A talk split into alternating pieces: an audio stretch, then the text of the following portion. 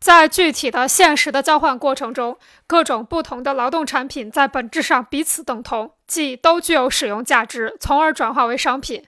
随着商品交换的不断扩大和发展，商品的使用价值和价值的对立进一步加强。为了交易，这一对立必须在外部表现出来，这就要求商品的价值有独立的表现形式。在此情况下，货币应运而生。由此可见，货币作为商品的价值形式，是从商品中分离出来，固定充当一般等价物的商品，是商品交换发展到一定阶段的产物，是商品内在矛盾发展的结果。